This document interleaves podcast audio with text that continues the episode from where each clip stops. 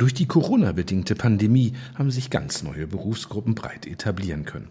Bevölkerten die Heerscharen von Beraterinnen und Berater vor Corona die Bahnhöfe und Flughäfen, sucht man diese Berufsgruppe jetzt vergebens. Digitale Beratung und Coaching haben sich etabliert. Darüber wollen wir heute im Faktenfunk, dem PR-Podcast des Faktenkontors, reden. Gleich zu Gast ist Andreas Baulig, Buchautor, Coach, digital getriebener Berater. Ihr Gastgeber und Host des Faktenfunks, Dr. Roland Heinze, redet mit Andreas Baulich über die Zukunft im Beraterwesen, Werbung und PR in den sozialen Medien und worum man nicht geizig sein sollte beim Werbebudget.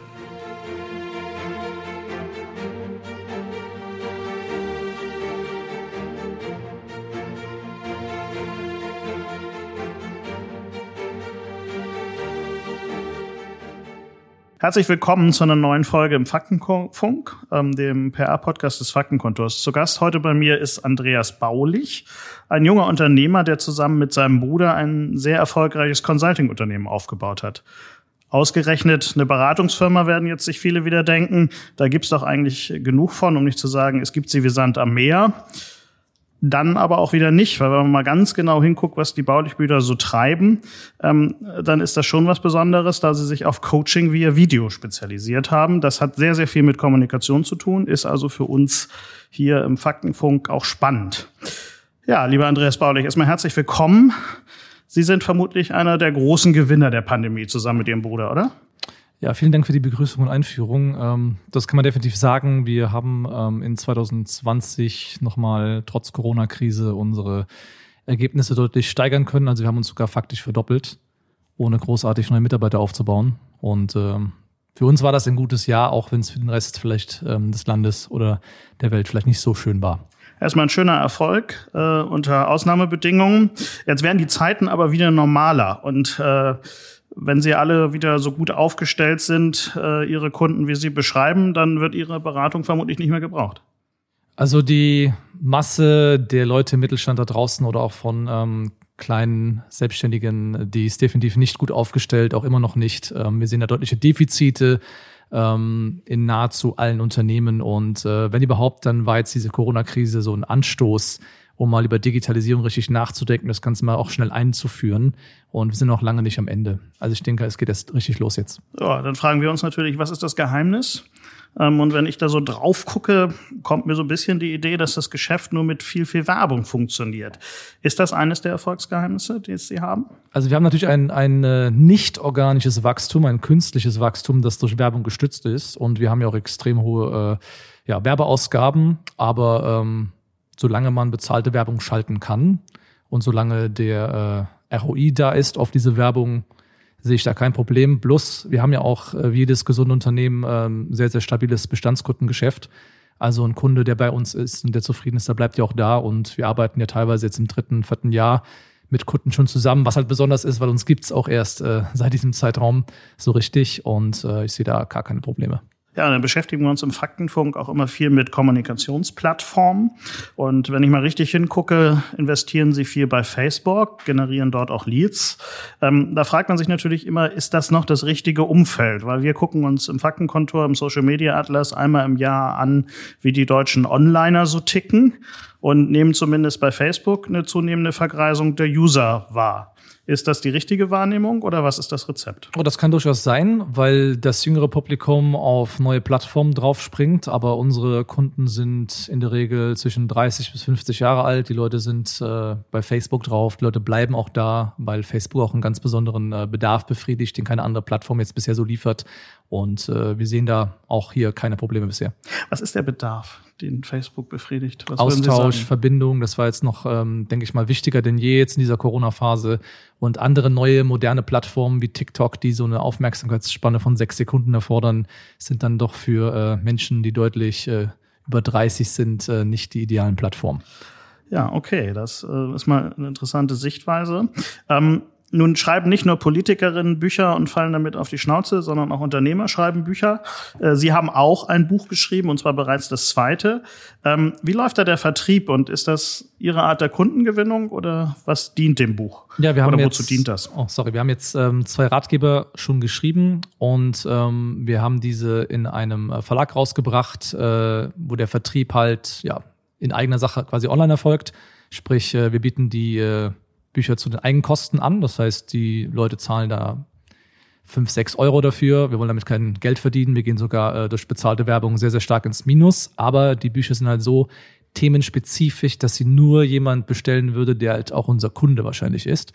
Und äh, das sind äh, sehr, sehr starke äh, Wege, um an Leads zu kommen oder auch einfach Menschen durch die Bücher auf unser Aufmerk auf Angebot aufmerksam zu machen. Und äh, es kommen sehr, sehr, sehr, sehr viele Kunden darüber.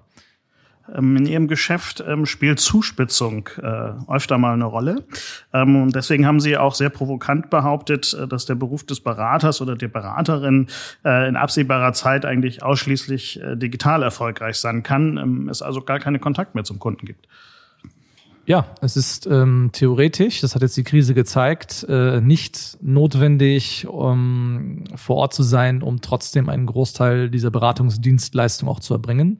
Gerade alles, was an einem Bildschirm stattfindet, kann theoretisch auch online ablaufen. Wir haben gesehen, dass äh, ja es auch irgendwie funktionieren musste im Homeoffice und dass Meetings online stattfinden, dass Austausch und Kollaboration online stattfinden kann und äh, wenn man nicht jetzt gerade ein Werk besichtigen muss und an der Produktionsstraße irgendwas verändern muss und sich das Ganze physisch vor Ort anschauen muss, dann gibt es eigentlich äh, sehr, sehr viele Bereiche, in denen Beratung, die klassischerweise vor Ort beim Kunden war, jetzt auch online funktionieren kann und auch in Zukunft wahrscheinlich funktionieren wird, weil einfach die Kostenvorteile enorm sind. Man kann an einem Tag drei, vier Kunden beraten, wo man vorher vielleicht hätte nur einen beraten können und hat geringere Spesen, kann das Ganze an den Kunden weitergeben ist eine super Sache. Ja, Beratung ist ja aber auch immer ein Geschäft des Vertrauens. Ähm, und wenn man da mal so ganz genau hinschaut, frage ich mich dann ja immer, wie kann Vertrauen per Video abgebildet werden?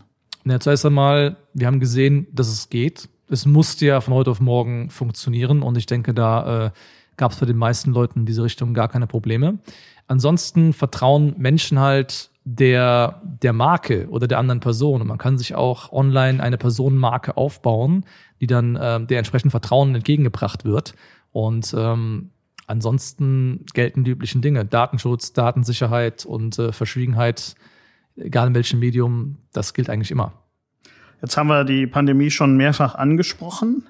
Ähm, und da stellt sich ja dann in dem Kontext nicht nur beim Thema Homeoffice die Frage, ist das digitale, also die digitale Beratung in Ihrem Fall jetzt das neue Normal? Für uns war es das schon vorher. Und ich denke, für viele ist es jetzt eine neue Option, die dazugekommen ist. Und ich denke auch, dass äh, da der Bedarf jetzt da ist, noch weiter da bleiben wird. Wir haben da selber eine äh, interessante Studie schon in Auftrag gegeben und auch schon durchgeführt, wo man wirklich sehen kann, dass es im Mittelstand einen enormen Bedarf, eine enorme Nachfrage nach digitaler Beratung gibt. Das wird also deutlich kommen und sich deutlich steigern. Und die Leute wünschen sich auch diese Art von Unterstützung, auch von Staatsseite. Und da, wie gesagt, äh, kommt das, was wir machen, denke ich mal, ähm, als Prototyp sehr, sehr vielen Leuten noch langfristig zugute. Müssen also die Großen wie EY oder Deloitte äh, ein wenig vor den Baulichbrüdern zittern? Nicht jetzt direkt vor uns, weil wir doch noch eine andere Zielgruppe da ansprechen. Wir konzentrieren uns da eher auf äh, das Segment der Leute, die bisher von diesen großen Unternehmensberatungen so eher links liegen gelassen wurde. So die breite Masse der Selbstständigen, der kleineren KMUs, die halt ähm, andere Budgets, ein anderes Etat haben, aber jetzt durch diesen digitalen äh, Weg ähm, trotzdem eine attraktive Kundschaft geworden sind. Dementsprechend gibt es da gar keine direkte Konkurrenz. Aber die Art und Weise, wie beraten wird, das Modell an sich, dass man nicht mehr für alles äh, vor Ort sein muss, dass man auch mal ähm, digital einen Großteil der Arbeit verrichtet, das Modell, das sehe ich auch langfristig äh, alternativlos für auch die großen Anbieter. Gucken wir mal in den Mittelstand. Ähm, das ist ja Ihre erklärte Zielgruppe. Ähm, und wenn man da mal so reinguckt, ähm, stellt man sich ja schon die Frage, wie ist der eigentlich aufgestellt? Wie ticken die? Kaufen die sich teure Beratungen ein? Sind die bereit, das zu bezahlen? Ähm, oder finden die zwar Digitalisierung wichtig, aber so richtig gelöst kriegen sie es nicht?